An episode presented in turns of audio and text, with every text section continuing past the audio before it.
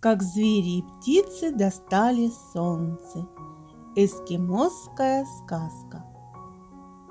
Так это было.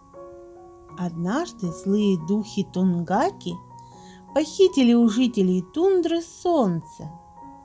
В вечном мраке жили теперь звери и птицы. С трудом отыскивали себе пищу.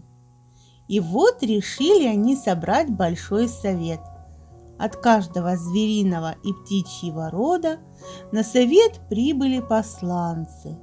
Старый ворон, которого все считали мудрым, сказал. «Крылатые волосатые братья, до каких же пор мы будем жить во тьме? Слышал я от стариков, что недалеко от нашей земли в глубоком подземелье живут тунгаки, похитившие у нас свет.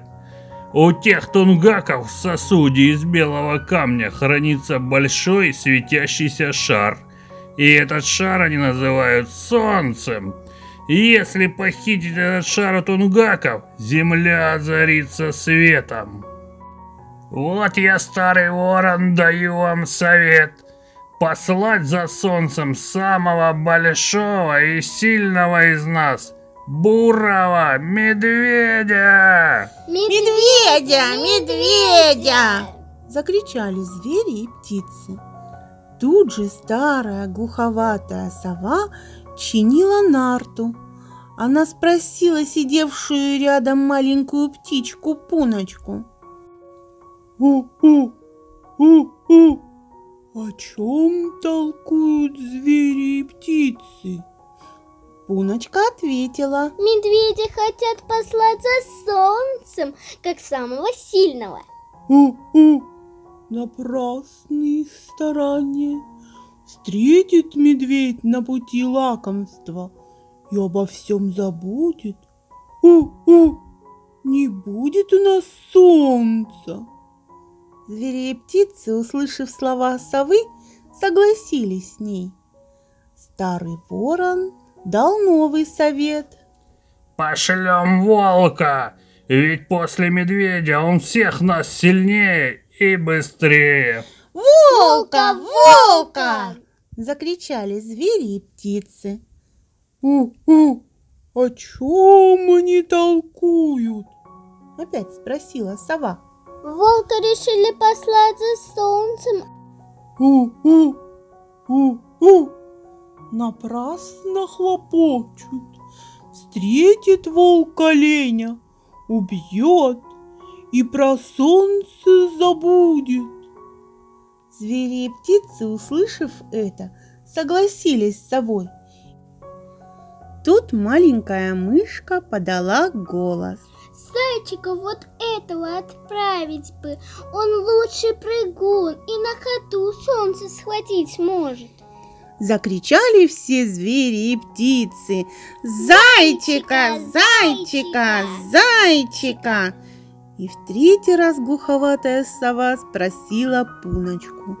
У-у, у-у, о чем толкуют звери и птицы?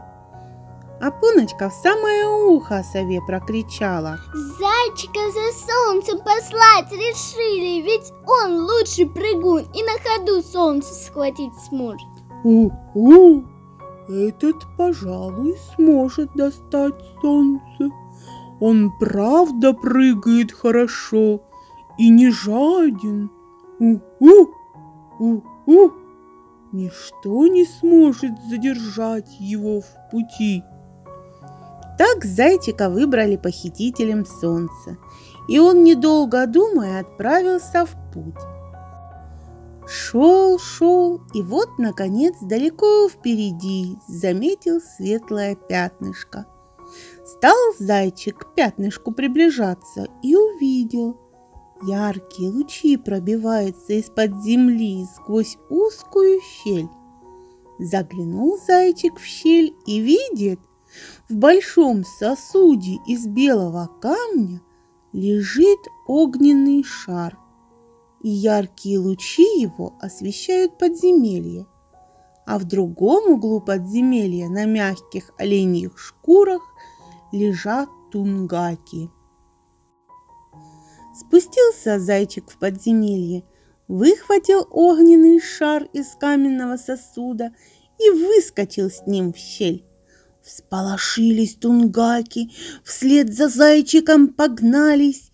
Зайчик бежит во весь дух, но тунгаки уже совсем близко. Тогда зайчик ударил лапой по огненному шару, и он раздвоился. Одна часть маленькая, а другая большая. Зайчик сильно ударил лапой по меньшей части. Она взлетела к небу и превратилась в луну. Большую часть зайчик приподнял и еще сильнее ударил. Она поднялась к небу и превратилась в солнце. Как светло вдруг стало на земле! Тунгаки, ослепленные светом, скрылись в подземелье и с тех пор не появлялись на земле. А звери и птицы каждую весну устраивали в честь зайчика солнечный праздник и радостно кричали Слава нашему зайчику, добывшему солнце! Слава! Слава!